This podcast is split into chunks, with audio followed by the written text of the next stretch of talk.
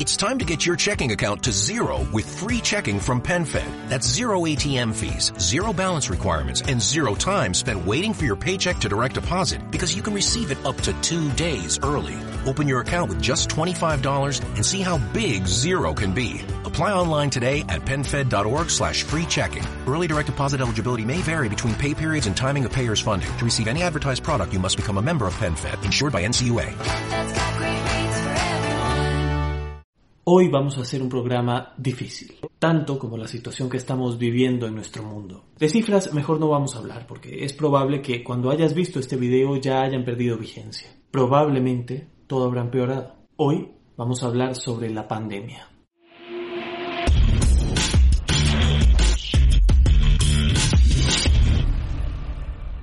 Buenas noches, bienvenidos a No Soy Clark. Si estás viendo este video en unos años, cuando todo esto haya pasado, me parecerá importante que este video haya quedado como un registro de la gravedad de lo que nos ha tocado vivir. Pandemia.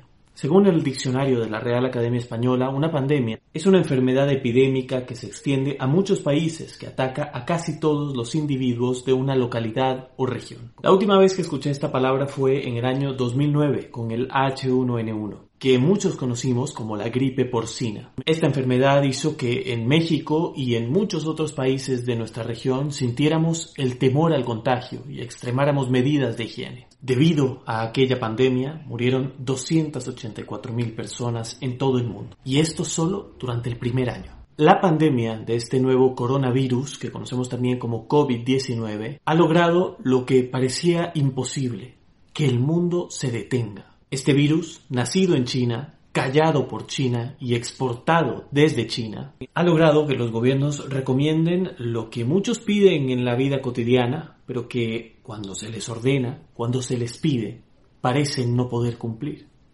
Quédate en casa. Este virus ha puesto a prueba a muchos líderes en el mundo. Muchos, de hecho, mientras estoy grabando este video, no han pasado esa prueba. Y yo considero que llegará el día en que deban pagar por la irresponsabilidad con la que manejaron esta crisis desde un inicio. Algunos la subestimaron. Imperdonable. Otros eran muy conscientes de lo que se les venía, pero decidieron anteponer batallas ideológicas antes que pensar en el bienestar de las personas. Hoy, gracias a la irresponsabilidad de unos pocos, han muerto miles y seguirán muriendo miles. Lo de Italia es simplemente descorazonador. Este país europeo, mientras hablamos, ya rebasó el número de muertos de China por este coronavirus. Una de las historias más fuertes que he visto en estos días ha sido esta. Féretros en una parroquia de Bérgamo en espera de poder ser enterrados. El cementerio simplemente no tiene capacidad para afrontar el drama. Al día siguiente, camiones militares tuvieron que trasladar los cuerpos a diferentes ciudades que se ofrecieron a cremarlos. Cuando vi eso, el miedo se apoderó de mí. Y al día de hoy temo a una imagen así en mi país. Temo que alguien de mi familia pueda terminar en un féretro apilado. Ciertamente, el drama en Italia se salió de control, pero también ha llegado ya a España. La reacción fue tardía. Se permitió que desde Madrid fueran a otras comunidades autónomas personas infectadas, a regar ahí los gérmenes y finalmente ocasionar la tragedia que estamos viendo y que seguiremos viendo en las próximas semanas. Hasta ahora, las autoridades de la Comunidad de Madrid se niegan a cerrar las fronteras de la ciudad, mientras el sistema sanitario, no solo en la capital del reino, sino en el resto del país, ya empieza a verse sobrepasado. El final de la cuarentena obligatoria va aplazándose conforme la crisis toma matices mucho más graves. Hemos tenido que ver videos como este para entender la gravedad de la situación. Necesitamos ayuda. Leganés se está muriendo. No hay sitio en el hospital. Está a tope. Mi marido ya nos han dicho que está muy grave, muy grave y que necesita UCI y respirador. Pero no hay sitio, no hay sitio. ¿Qué tenemos que esperar? ¿A que se nos muera? Iban a bajarle que había quedado un hueco y se han tenido que meter a uno de 44 años porque ya está viendo selección como hace muchos años en un país tuvieron que hacer. Me parece muy fuerte, muy fuerte que nos estén dejando morir. España, necesitamos ayuda. El mundo nos tiene que ayudar. Tenéis que enviar respiradores. Nos me han llegado un, un, un audio indicando de que han tenido que cerrar el hospital, que van a poner un hospital de campaña. Están los militares. Esto es es una vergüenza a nivel nacional. Esto no hay derecho. Tienen derecho a vivir porque han trabajado y porque ahora estamos en nuestros mejores años y nos están quitando la vida de nuestros familiares. Esto no puede ser. Por favor, respiradores, ayuda. Dotar a los hospitales. Los médicos no pueden hacer más. Están saturados, están fatal. Es una pena por lo que están pasando. Van a acabar mal. El que no le enferme va a acabar de la cabeza, pero muy mal, porque tienen que estar haciendo selección entre edades, entre los menores de 65 y los mayores de 65. Esto es una pena. Yo creo que el gobierno tiene que pensar cómo lo está haciendo. No quisiera estar en su lugar. Y no quisiera que uno de los míos estuviera en esas salas de urgencias abarrotadas de un sistema de salud claramente sobrepasado, a la merced de una decisión médica que será tomada desde la más absoluta impotencia. Este virus no distingue entre ricos o pobres, entre civiles o militares, entre comunistas o capitalistas. La ministra española de Igualdad, Irene Montero, la esposa del presidente español, Begoña Gómez Fernández, el presidente de la Generalitat de Cataluña, Quim Torrá, la presidenta de la Comunidad de Madrid, Isabel Díaz Ayuso, la dirigente del Partido Popular, Esperanza Aguirre y su esposo, el presidente de Vox, Santiago Abascal, entre otros líderes políticos españoles, se han contagiado. El gobierno de Pedro Sánchez tiene la responsabilidad de rectificar su torpe manejo de esta crisis, porque todo esto pasará y España le cobrará a estos líderes el haber traicionado la confianza que les fue conferida mediante el voto, al no haber estado a la altura de las circunstancias. Otro de los videos que quedará en mi memoria es este.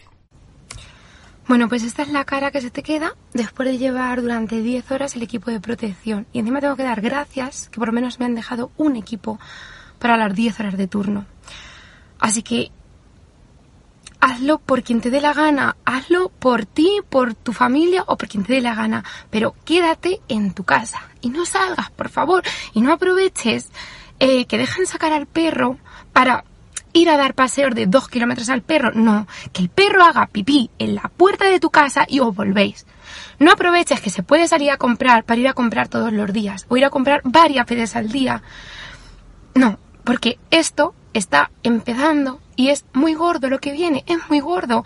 No hay camas, no hay respiradores, no hay personal, no hay equipos de protección y salgo de trabajar después de 10 horas de turno así, con esta cara y con lágrimas. Así que, por favor, quédate en tu casa, tú que puedes. ¿Por qué se ha tenido que insistir tanto en que nos quedemos en casa? ¿De verdad es necesario que expliquemos que saliendo de nuestras casas podemos terminar causando la muerte de un ser querido o incluso la propia? ¿De verdad era necesario que el ministro de Salud de Costa Rica le rogara a sus conciudadanos que reaccionaran? Por favor, reaccionen. Reaccionen, no se vayan a lugares públicos. Si tienen personas con factores de riesgo, están justamente en ese riesgo de tener una enfermedad grave. Ocupo que reaccionen. No es algo menor, son vidas. Son personas que pueden quedarse sin un acceso a una unidad de cuidados intensivos, sin un respirador si lo ocupan.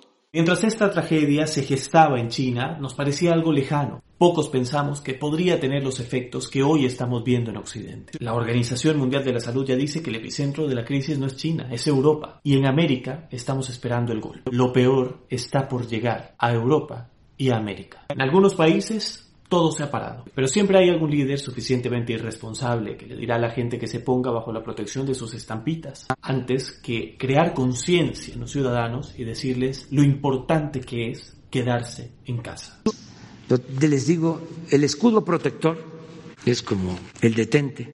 Detente enemigo que el corazón de Jesús está conmigo. Mientras nosotros estamos eh, poniéndonos en manos de sanitarios, lo que hacen allí es eh, comentarse a los santos. El escudo protector es la honestidad. Eso es lo que protege, el no permitir la corrupción. ¿Cómo puede ser que el mundo no tome conciencia de lo que estamos viviendo aquí?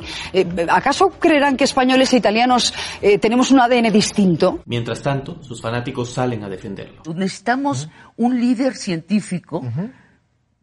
Y, y, lo tenemos, además, tenemos un hombre muy bien preparado que ha estado preparando esta circunstancia y hasta ahora lo ha hecho muy bien. Así es, no, hoy mismo. El subsecretario Claudia- de Salud. No, no, no, Andrés Manuel López Obrador. O sea, él, él ¿Ah, es el científico, por supuesto ¿De que sí. Por su- A ver, el secretario de Salud, el subsecretario de Salud están siguiendo instrucciones del presidente de la Pero el República. presidente él no es que- científico. por supuesto que es un científico. Este, Por su parte, el subsecretario de Salud hace todo lo posible por desafiar la lógica. Vamos a suponer que tenemos una escuela de mil niños y de repente de esos mil, un niño tiene la infección. Si yo cierro la escuela en ese momento, voy a tener un efecto positivo, porque estoy evitando que un niño contagie a 999 niños. Si yo en lugar de cerrar la escuela en ese momento, me espero a que la escuela tenga 10 niños infectados, puedo cerrar la escuela y esa medida aplicada a 10 contra 990 es más efectiva que si la cierro cuando es solo 1 contra 999. Si me espero aún más y tengo, por ejemplo, 100 niños infectados, es todavía más efectiva la intervención, porque estoy evitando que 100 tienen una mayor fuerza de infección para contagiar a los 900 restantes. Y así. La periodista mexicana de la Micha trasladó su talk show hasta su casa, donde está sometida a una estricta cuarentena. Desde ahí hizo una serie de reflexiones que me parece importante compartir acerca del proceder de Andrés Manuel López Obrador. Y hoy me siento pues muy impotente porque tengo muchas preguntas, tengo muchos cuestionamientos. Por ejemplo, hoy eh, nos enteramos que muchos laboratorios, por disposición oficial, por disposición de la Secretaría de, de Salud, eh, pues están imposibilitados para realizar pruebas de diagnóstico del coronavirus. Yo de verdad que no entiendo y me pregunto, y le pregunto por ejemplo a la Organización Mundial de la Salud, ¿en qué otro país del mundo los laboratorios privados están imposibilitados para hacer pruebas? ¿Cuál es el fin? De verdad no lo entiendo. Debe haber, debe haber una explicación. Yo hasta este momento no la tengo. ¿Por qué les niegan a las personas que así lo quieran, que así lo deseen, que tengan un seguro médico que lo pueda pagar, o bien que estén dispuestos a pagar lo que vale la prueba, porque están en todo su derecho a hacerlo. ¿Por qué les niegan ese derecho? Sobre todo tratándose de un tema de salud. Pero cuando yo escucho en la mañanera eh, que comentarios como los que hace el subsecretario Hugo López Gatel esta mañana, ¿no?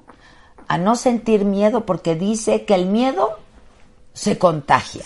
Y yo sí me siento muy decepcionada de lo que está ocurriendo porque yo no entiendo por qué el gobierno tardó tanto, ¿no? En convocar un Consejo de Salubridad General. ¿Por qué no se ha declarado la emergencia nacional como lo han hecho otros países? ¿Por qué nosotros seguimos en fase 1? ¿Por qué? ¿Por qué en otros países ya se prohíbe salir de casa? Prohibido. Ya no es voluntario, ya está prohibido.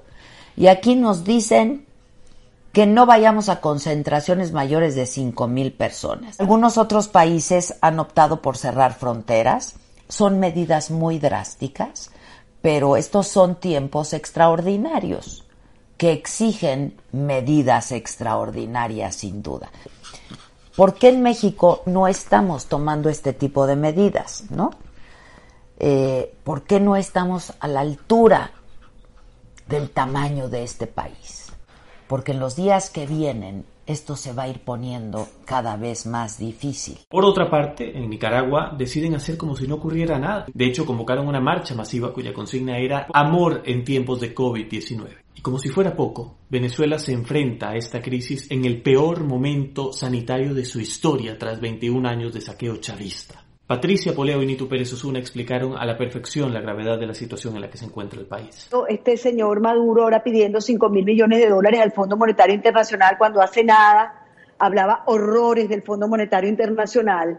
Entonces ahora tiene que pedir 5 mil millones de dólares porque Venezuela le ha agarrado esta crisis, esta pandemia, sin un centavo porque se lo robó él y su gente absolutamente todo. Mira, no necesita pedirle al Fondo Monetario Internacional 5 mil millones, con que hagan una vaca, como dijo un tuitero por allí, entre todo lo que se han robado ellos, les sobra. Entonces ahora nos agarra a nosotros esta pandemia, este, este coronavirus, con varios problemas, Patricia. No solamente es el coronavirus en sí, sino con un país destruido, sin ningún tipo este, de, de, herramientas como atacarlo, porque los hospitales están absolutamente destruidos. Aquí cuando hablan, sí, que los hospitales están todos capacitados. Hay 73 camas en todo el territorio nacional 73 camas de, de cuidados intensivos.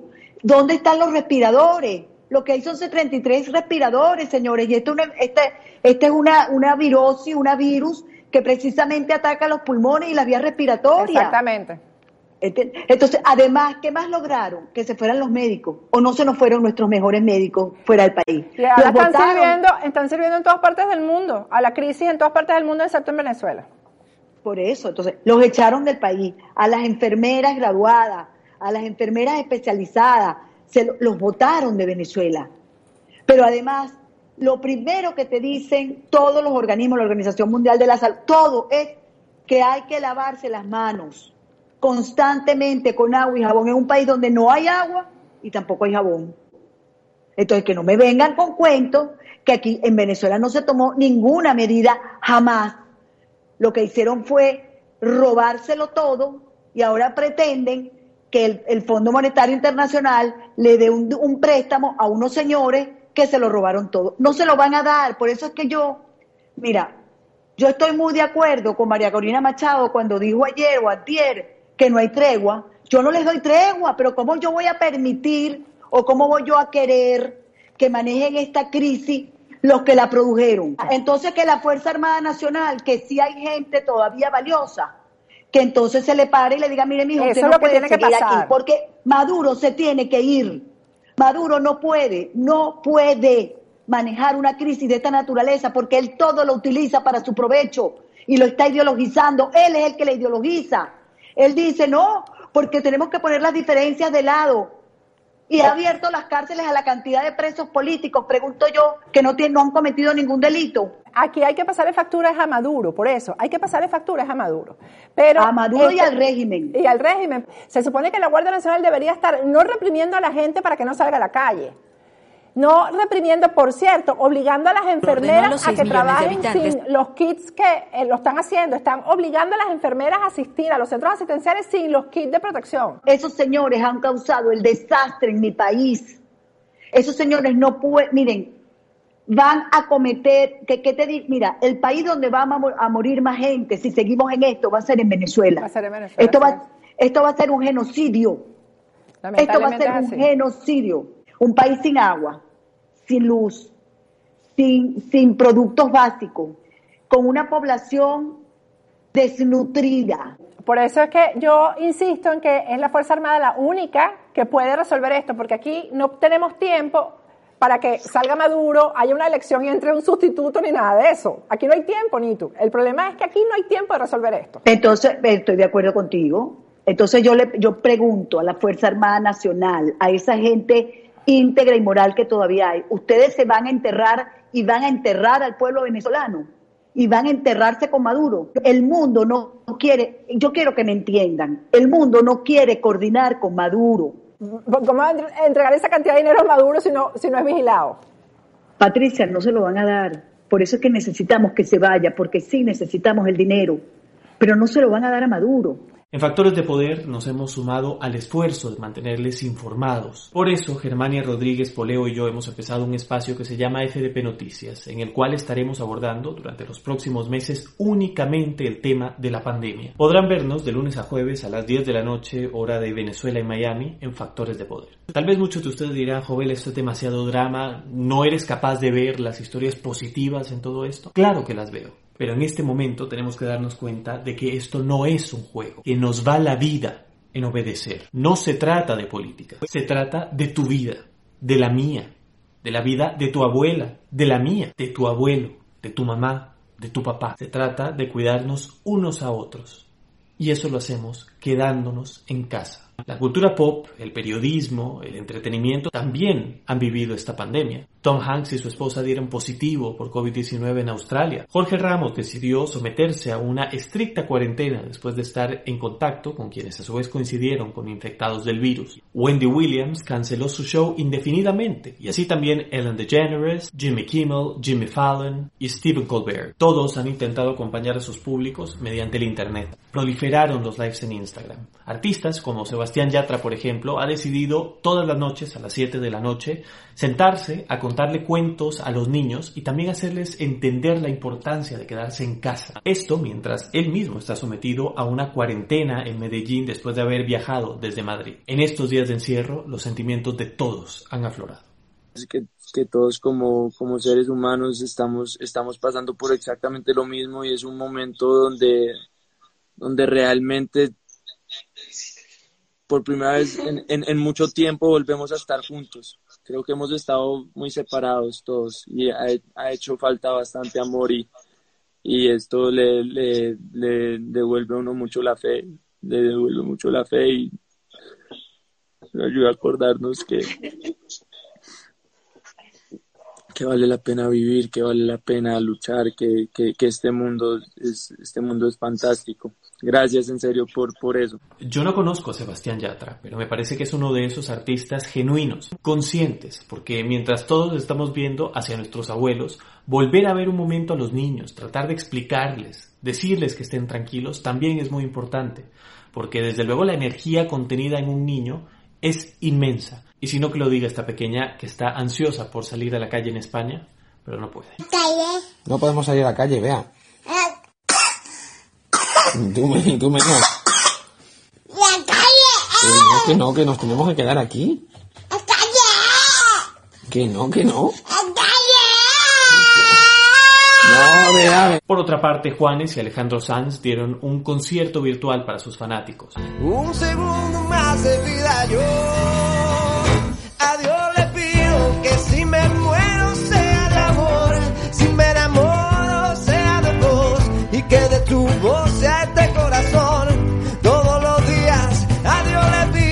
Laura Pausini y Tiziano Ferro se conectaron para pasar una hora conversando con sus fanáticos. Lucero y Yuri pactaron hacer un dueto juntas cuando esta crisis acabe. Jaime Camila y Angélica Vales se pusieron a recordar sus antiguos tiempos de telenovela. Periodistas en todo el mundo empezaron a hacer sus programas desde casa y así todos hemos buscado la forma de acompañar a las audiencias en estas largas horas de encierro. Vienen días oscuros para nuestro planeta, para nuestros países. Muchos se nos van a ir, pero a muchos todavía podemos salvarles la vida quedándonos en casa. Cuando te pregunten cómo estás llevando esta cuarentena, responde con optimismo. Sobreviviré, buscaré un hogar entre los escombros de mi soledad. Como dijo el rey, Este virus no nos vencerá. buenas noches.